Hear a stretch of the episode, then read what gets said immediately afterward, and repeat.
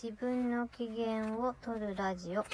どうも、ゴリラ姉さんです。この番組は2020年師走 DV が原因で子供たちを連れて密林自宅を飛び出した私の日常や子育て、夫婦関係など思考のアウトプットを目的としています。夫婦、親子、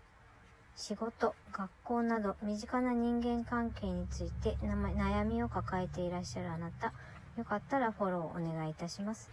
お悩みシェア、ご質問などもどうぞお気軽に。カウンセラーではないけれど、同じ悩みを持つ方と共に歩んでいけたらと思っています。はい、ということでですね、えー、ちょっとしばらく、あの、空いてしまったんですけれども、またちょっとこれから配信を続けていきたいと思います。えーとですね、今日はあの時の自分を最大限ねぎらうというテーマでお話しさせていただきます。まあ、その、2020年の12月にですね、まあ、自宅を飛び出して、今、実家で同居して、あの、別居生活しているんですけれども、まあ、その飛び出してきてから、年末年始、そうですね、1月、2月、3月ぐらいまでですかね、本当にどん底、精神的にどん底の状態、心身ともにですね、あの、だいぶ辛かった時期がありました。で、その時に書いていた日記があったんですね。ちょっとまあしばらくして、今は書かなくていいかなと思ったので、なんとなくそのままにしてあったんですけれども、先日その日記を改めて読み返してみたんです。そしたら、まあそこにその、本当にどん底の時の自分が書いた言葉が書いてあって、まあ、その中に死にたいって書いてあったんですよね。まあでも、そう書いただけで、よくぞ死なずにここまで来たねというふうに自分で自分をねぎらってあげたいなっていうふうに思いました。うん。まあ一度はね、まあ追い詰められて、まああの時の私の心情とかを振り返ってみると、まあ言ってみれば、うん、自然災害で避難所に駆け込んだくらい、なんていうかこう、いきなり起こった出来事というか、まあ起こるべくして起こったっていうのは分かった、後で分かったことっていうか、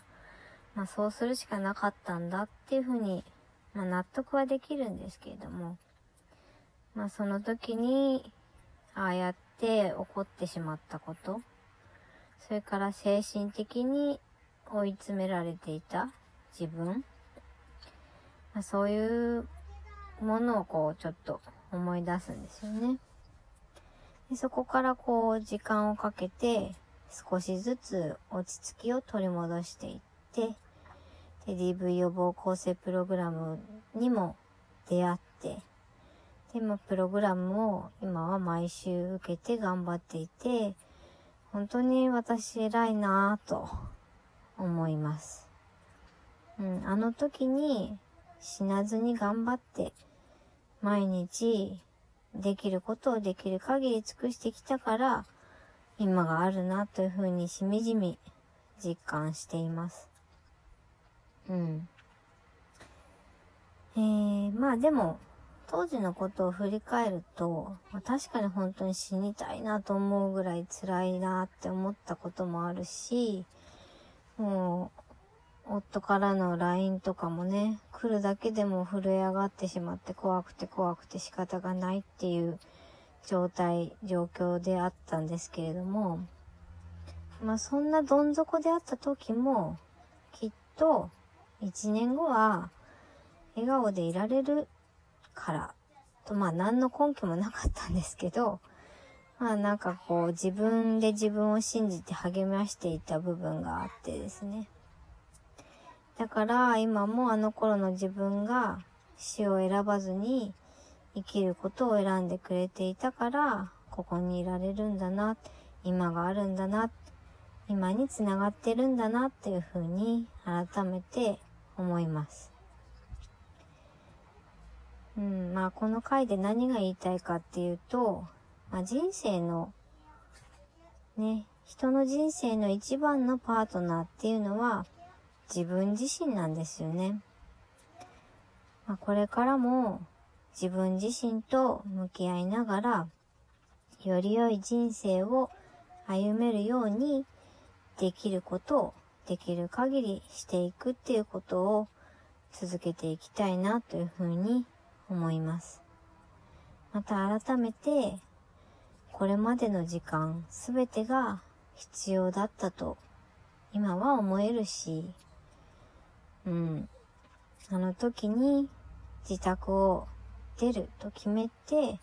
行動した自分にありがとうというふうに言いたいと思います。